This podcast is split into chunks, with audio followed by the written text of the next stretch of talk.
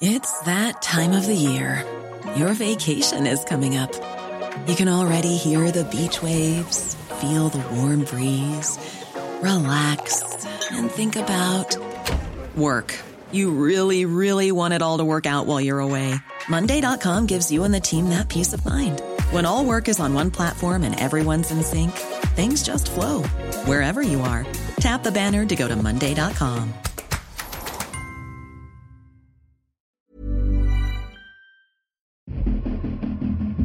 Las empresas mercenarias estadounidenses se han instalado por todo el mundo y han movido estratégicamente sus piezas en el tablero para proteger y extender sus intereses. Sin embargo, como en toda guerra, existen los grupos rivales, y en este caso son los rusos quienes también han desplazado sus ejércitos privados para hacer frente al embate occidental.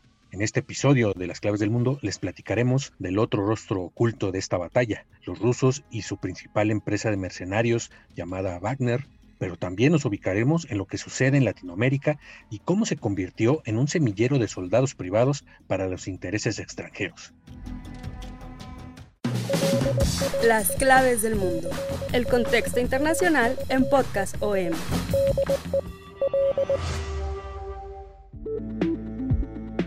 Bienvenidos, los saludamos con mucho gusto en este último episodio de la serie Mercenarios, el negocio de la guerra ya es el cuarto episodio de la serie y lo dedicaremos pues a, cerrar con este importante grupo ruso y su estrategia pues a favor de los intereses del Kremlin, ¿no? de, Moscú. Y también, pues de paso vamos a ver estas nuevas empresas, sobre todo asentadas en Latinoamérica, principalmente Colombia, y también el caso de México. En México hay mercenarios o mexicanos han servido como mercenarios en el extranjero. De esto les hablaremos al último.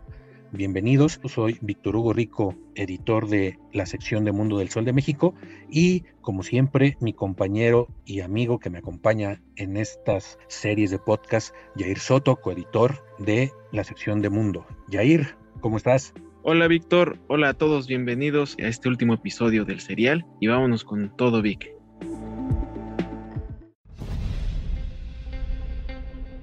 El pasado 15 de septiembre, una fuente de inteligencia francesa afirmó que la junta militar en el poder en Mali examinaba la posibilidad de firmar un contrato con el grupo Wagner para desplegar a mil paramilitares rusos en Mali a cambio de dinero, con el fin de entrenar a sus fuerzas armadas y garantizar la protección de los dirigentes. Según una fuente de seguridad de África Occidental, se hablaba de compensaciones mineras a cambio. Francia, la antigua potencia colonial y que actualmente tiene desplegados a miles de soldados en este país en virtud de la operación Barkhane, también expresó su rechazo a este acuerdo. Este operativo Barkhane eh, fue lanzado el 1 de agosto de 2014 en el Sahel, el norte de África, por las Fuerzas Armadas francesas, motivo de luchar contra el terrorismo y los grupos insurgentes locales. ¿Pero qué es el grupo Wagner? Wagner es el nombre de un grupo de mercenarios rusos que lleva a cabo operaciones en todo el mundo, desde acciones en el frente en Siria hasta la vigilancia de minas de diamantes en la República Centroafricana. También proporciona servicios de mantenimiento de equipos militares y formación, pero se le acusa de actuar como mercenarios y se sospecha que pertenece a un empresario cercano a Kremlin y amigo del presidente Vladimir Putin, Evgeny Prigojin. Prigojin es un empresario de San Petersburgo proveedor de comidas preparadas y conocido como el chef de Putin. El oligarca está vinculado también a la fábrica de bots que buscó influir en las elecciones presidenciales de Estados Unidos en el 2016 y también en el 2020. Wagner no es la única compañía militar privada originada en Rusia con estas características, pero sí es la más conocida. Y la guerra de los Balcanes de finales del siglo pasado fue el antecedente de su modelo de hacer la guerra. Wagner se mueve en el secretismo y eso hace difícil seguir sus actividades. De hecho, el grupo oficialmente no existe, ya que servir como mercenario viola las leyes rusas y las internacionales, pero se cree que hasta 10.000 agentes activos han sido contratados al menos una vez por Wagner en los últimos siete años. Aunque Rusia niega tener vínculos con el grupo, los operativos de Wagner en Siria y Libia, así como Sudán y República Centroafricana, tienen un elemento común. Son lugares donde Moscú tiene intereses. Varios medios de comunicación occidentales aseguran que también se hallan en Sudán y que estuvieron en Mozambique. En diciembre, la ONU estimaba el número de combatientes extranjeros y mercenarios desplegados en Libia entre rusos, sirios, chadianos y sudaneses en alrededor de 20.000.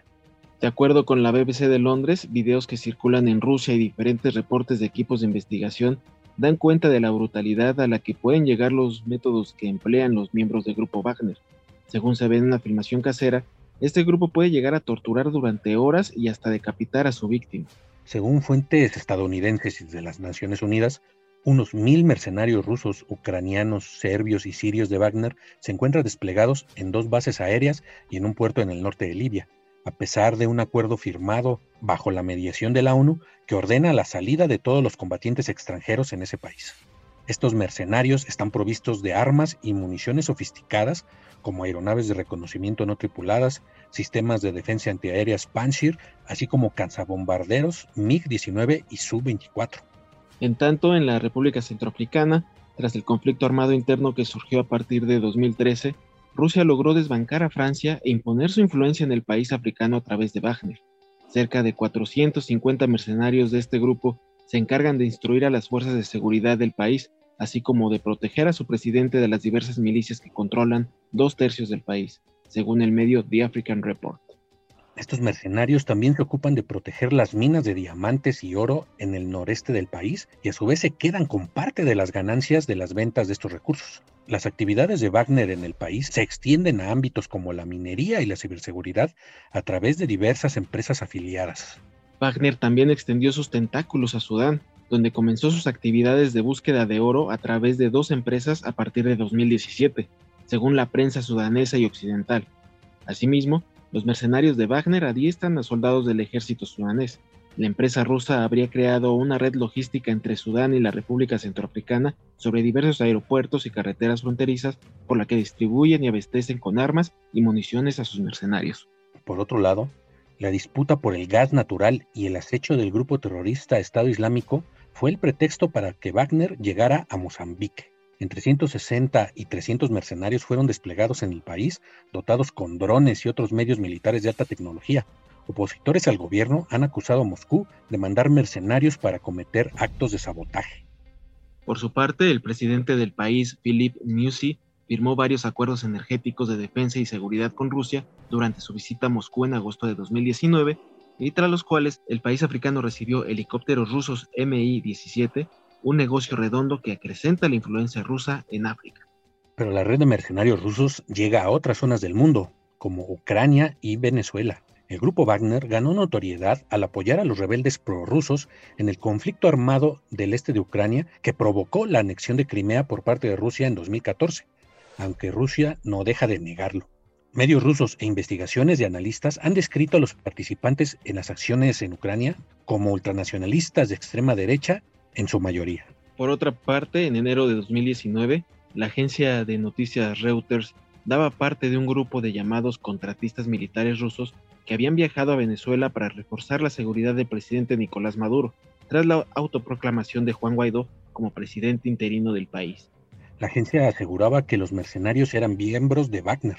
La Venezuela de Maduro es un aliado valioso para Rusia, que ha apoyado a su régimen con miles de millones en ayuda, acuerdos y préstamos en los últimos años.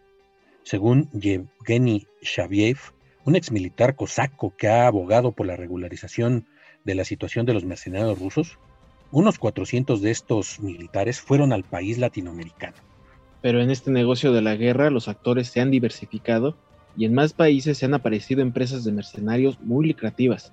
El ejemplo más reciente es Colombia, cuyo conflicto armado dio pie a la exportación de sus militares. El caso más siniestro es Haití. El 7 de julio del 2021, el presidente haitiano Jovenel Moïse fue brutalmente asesinado en su residencia en Puerto Príncipe a manos de un comando de mercenarios profesionales que se hicieron pasar por agentes de Estados Unidos. Al menos 28 atacantes participaron en el magnicidio. 26 de ellos eran colombianos y dos estadounidenses de origen haitiano que supuestamente entraron al país para integrarse al equipo de seguridad de Moisés. Los mercenarios colombianos ya también combaten en Yemen y en Afganistán o vigilan oleoductos en Emiratos Árabes. Curtidos en medio siglo de conflicto interno, militares colombianos en retiro y combatientes ilegales alimentan el mercado siniestro de los mercenarios en el mundo. Expertos en seguridad afirman que debido a su gran experiencia en la guerra irregular, el soldado colombiano está capacitado. tiene experiencia en combate y además es una mano de obra barata. No solo son militares retirados quienes atraviesan las fronteras de Colombia, principal exportador de cocaína del mundo, para ejercer violencia a sueldo. En mayo de 2004, autoridades venezolanas detuvieron a 153 paramilitares colombianos a los que acusó de ser parte de un plan para asesinar al entonces presidente Hugo Chávez. Así, Colombia es una inagotable cantera de soldados. Unos 220 mil uniformados integran las Fuerzas Armadas y miles de ellos se retiran por falta de posibilidades de ascenso, fallas de conducta o porque cumplen 20 años de servicio. Cada año salen de las filas del ejército entre 15.000 y 10.000 soldados, afirma el coronel John Marulanda, presidente de la Asociación Colombiana de Oficiales Retirados de las Fuerzas Militares, en entrevista con Colombiana W Radio. Se retiran relativamente jóvenes con pensiones bajas y eso los hace presa de oportunidades económicas mejores. Según autoridades colombianas, habría cuatro compañías involucradas en el asesinato del haitiano Mosé, una mujer que se presentó como la pareja de Francisco Eladio Uribe, uno de los colombianos capturados en Haití, aseguró que una empresa le hizo a su esposo una oferta por 2.700 dólares para unirse al comando. Uribe se retiró del ejército en 2019 y se encuentra vinculado a un proceso judicial por el escándalo conocido como los falsos positivos, en el que uniformados ejecutaron a más de 6.000 civiles entre 2002 y 2008 para hacerlos pasar como bajas en combate a cambio de beneficios. En mayo de 2011, el diario The New York Times reveló que un avión con docenas de exmilitares colombianos aterrizó en Abu Dhabi para engrosar un ejército de mercenarios contratados por la firma estadounidense Blackwater para custodiar activos importantes para los Emiratos Árabes. El mismo diario reveló en 2015 que cientos de colombianos estaban combatiendo a los rebeldes hutíes en Yemen, ahora contratados directamente por los Emiratos. Desde hace una década hay un boom en esa industria cuando Estados Unidos comenzó a sustituir sus tropas en el Medio Oriente por empresas de seguridad privada porque implican un menor costo político en términos de bajas y una zona gris en el derecho internacional. Hablar de los mercenarios colombianos es establecernos en tiempos recientes. Sin embargo, existió una oleada previa de elementos latinoamericanos en Medio Oriente, específicamente durante la guerra de Irak.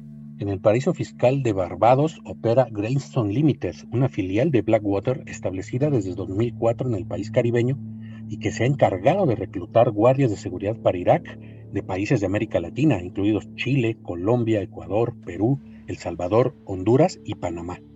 Pero Blackwater está lejos de ser la única empresa de este tipo que contrata nacionales de terceros países o empleados que no son de Estados Unidos o Irak. Con el interés de mejorar los márgenes de beneficio, las empresas militares privadas en Irak están recurriendo cada vez más al mundo en desarrollo en búsqueda de guardias armadas. Se estima que hay ciudadanos de 30 países empleados como contratistas de seguridad en Irak.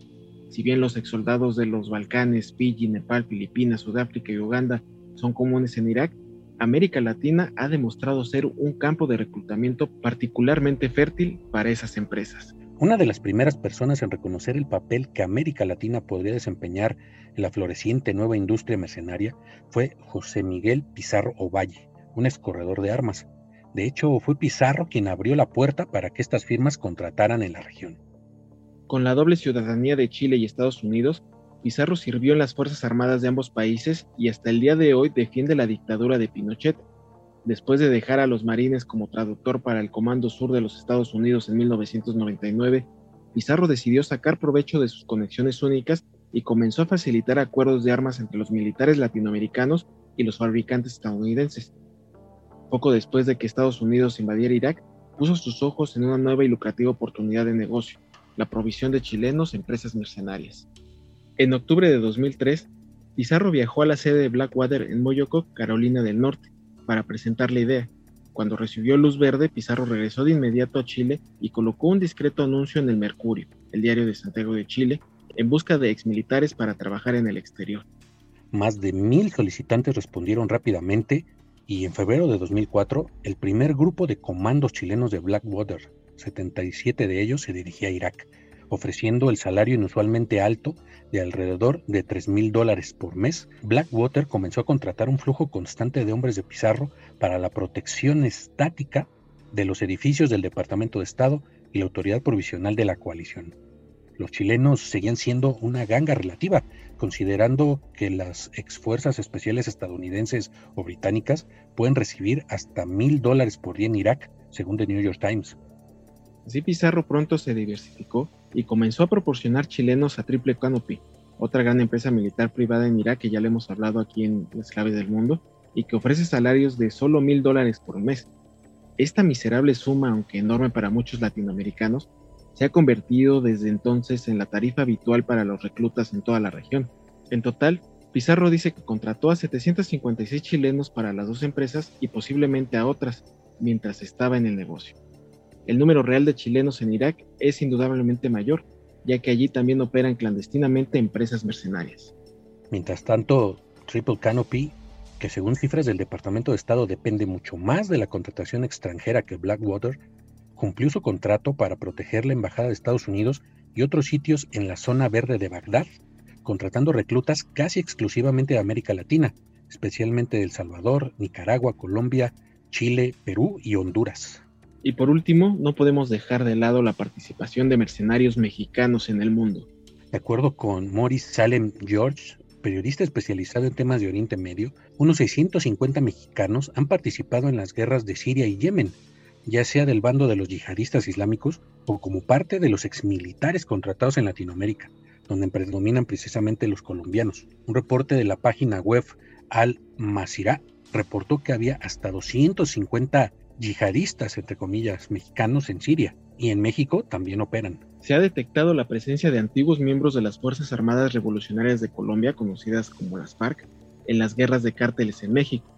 Desde 1997 hay reportes sobre la contratación de mercenarios extranjeros estadounidenses, británicos e israelíes sobre todo, como asesores de seguridad o entrenadores de los grupos armados de los cárteles mexicanos. Por ejemplo, los caiviles, la contratación de estos temidos caibiles tampoco es nueva. Este grupo, denominado así por Caibil Balam, un rey maya, son soldados de élite de las Fuerzas Especiales de Guatemala, entrenados para operaciones de inteligencia, y que han sido acusados de terribles matanzas durante la Guerra Civil Guatemalteca bajo el régimen de Efraín Ríos Montt. La peor masacre fue la de dos R's, el 6 de diciembre de 1982 en la selva del Petén, donde 58 caibiles iban en busca de guerrilleros pero en su lugar violaron y asesinaron a unos 200 campesinos, mujeres y hombres. Casi cuatro décadas después, solo seis exmilitares de bajo rango han sido condenados por las cometidas por el ejército durante la Guerra Civil en Guatemala, que fue entre 1960 y 1996. A principios de la década del 2010, los caibiles fueron contratados por el cártel de los Zetas para entrenar a sus integrantes en el arte de la guerra, la tortura y el manejo de explosivos, convirtiéndose en su momento en el cártel más violento y sanguinario del país. Según la televisora Qatari Al Jazeera, los Zetas pagaban pequeñas fortunas de hasta 5 mil dólares a cada miembro para su entrenamiento, considerado como uno de los más extremos entre los ejércitos del mundo.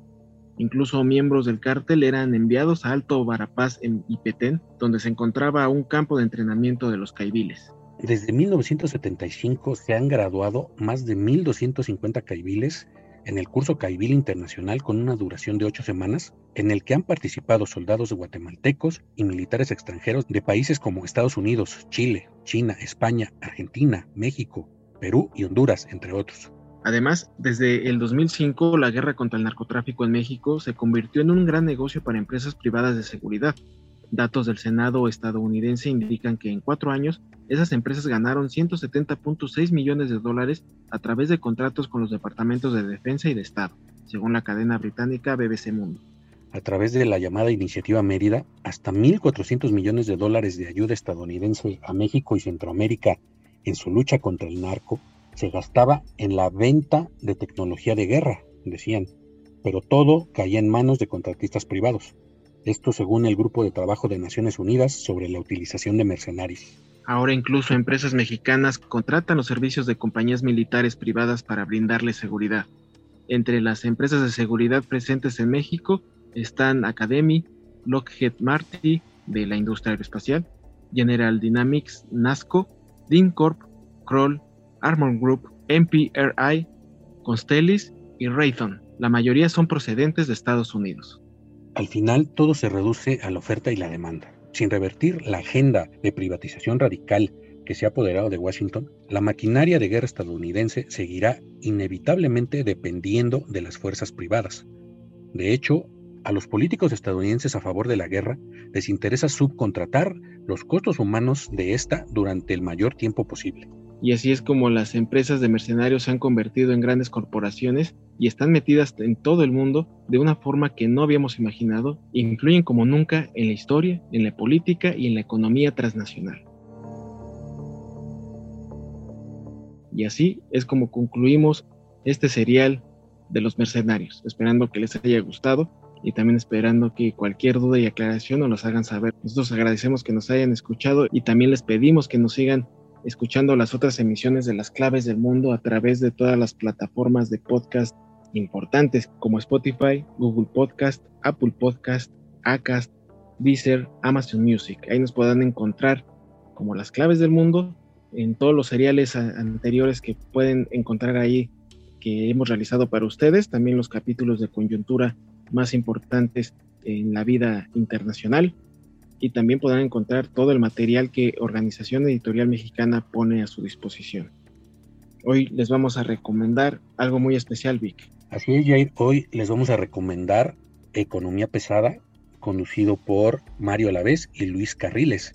En este podcast encontrarán lo mejor, lo más importante, lo que más necesita usted saber sobre el mundo de los negocios, sobre la economía, sobre lo que más interesa a su bolsillo en Economía Pesada. Entonces también los invitamos a que nos escriban en nuestros canales de contacto, en nuestro correo electrónico podcast.om.com.mx o también en nuestra cuenta de Twitter, arroba el sol de guion bajo México, para que nos escriban todas sus dudas, sugerencias, opiniones.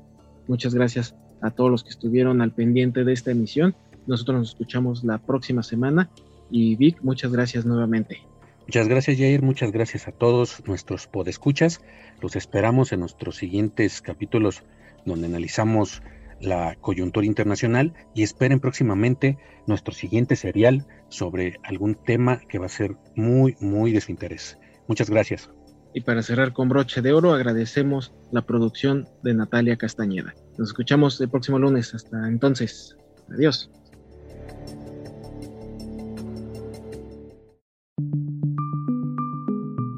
Una producción de la Organización Editorial Mexicana.